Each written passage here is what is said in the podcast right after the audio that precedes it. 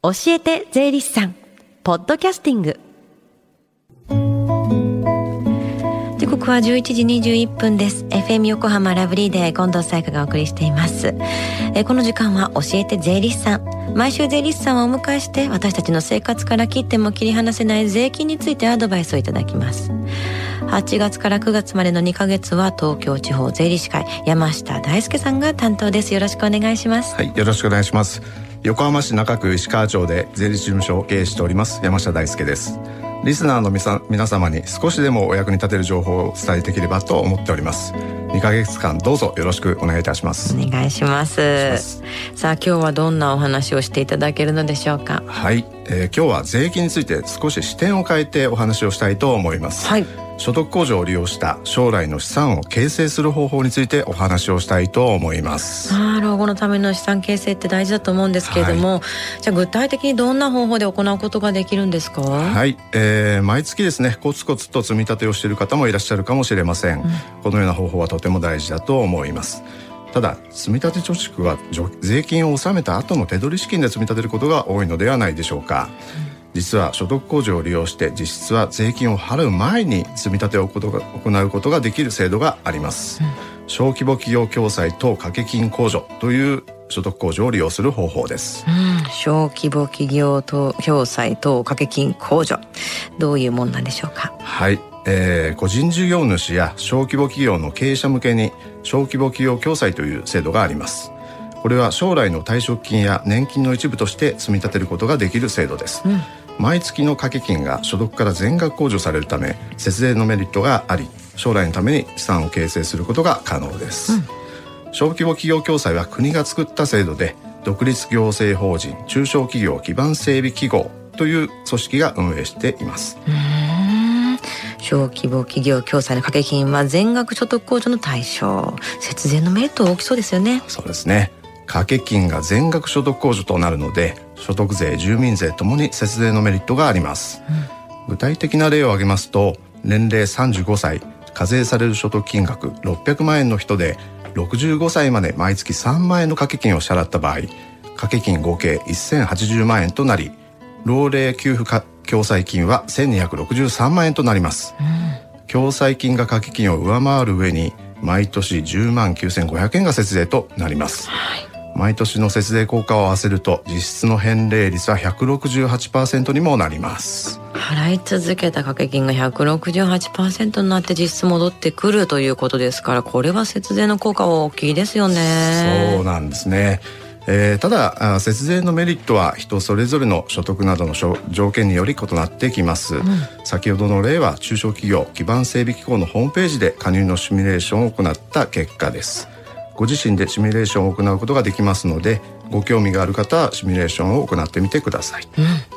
小規模企業共済掛け金。将来の備えのために長い間払い続けることになると思うんですけれどもこれやっぱずっと払っていくことって大変ではありますよね。そうですね。途中でやめてしまうとですね掛け金が掛け捨てとなってしまうことや掛け金合計額を下回ってしまうこともありますので注意が必要となります、うんはい小規模企業共済の掛け金は月1000円から7万円の範囲内で自由に設定できいつでも金額を変更することができます、うん、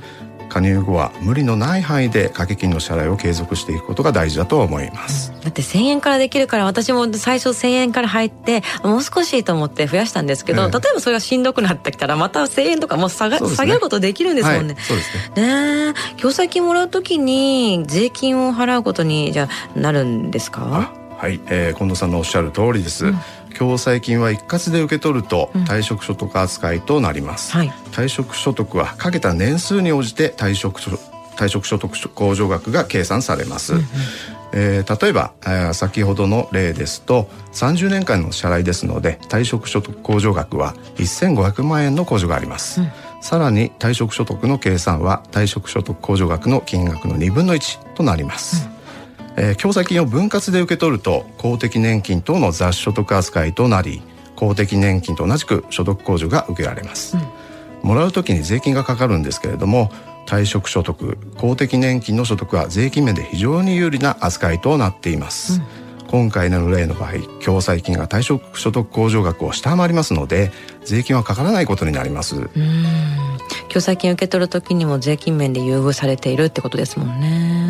じゃあ小規模企業共済誰でも入れるんですか？はい、えー、この制度はですね小規模事業者向けの共済制度ですので、うん、誰でも入れるわけではありません。加入時の従業員の数による制限があります、はい、加入期間により掛け金を下回ることもありますので加入する際はご自身できちんと確認してご納得いただいた上で加入いただければと思います、うん手続きはどこで行ったらいいんですか？はい、えー、この中小企業基盤整備機構が業務委託している団体で可能です、うん、身近に税理士がいらっしゃれば税理士にご相談ください、うん、節税のメリットなど具体的にですね計算できるのは税理士です、うん、加入の手続きは税理士協同組合系で加入することができます。大事な資産ですから税金面も考えて内容をしっかり理解した上で加入することが大事ですね。はい、えー、今回ご紹介した制度は節税のメリットが受けられるため低いリスクで将来の資金の準備ができると思います。この小規模企業共済以外にも確定拠出年金イデコなど節税のメリットを受けつつ将来の資産を形成する制度があります。ご興味のある方はまずはご自身で調べていただければと思います。はい。そして最後に聞き逃した、もう一度聞きたいという方、このコーナーはポッドキャスティングでもお聞きいただけます。FM 横浜のホームページ、または iTunes ストアから無料ダウンロードできますので、ぜひポッドキャスティングでも聞いてみてください。番組の SNS にもリンクを貼っておきます。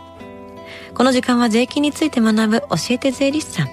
今日のお話は小規模企業共済と掛け金控除についてでした。山下さんありがとうございました。ありがとうございました。Deep inside your ears still lingers on fading sound of footsteps, so clear to hear whenever I find you with empty beer bottles in your hand. I see someone four years old staring back at me. Once you told me you don't know who you are. There are pieces of you lost somewhere along the way. And you've been searching hopelessly in a wrong place. Cause they have always been with you from the very start. So many years you haven't been yourself.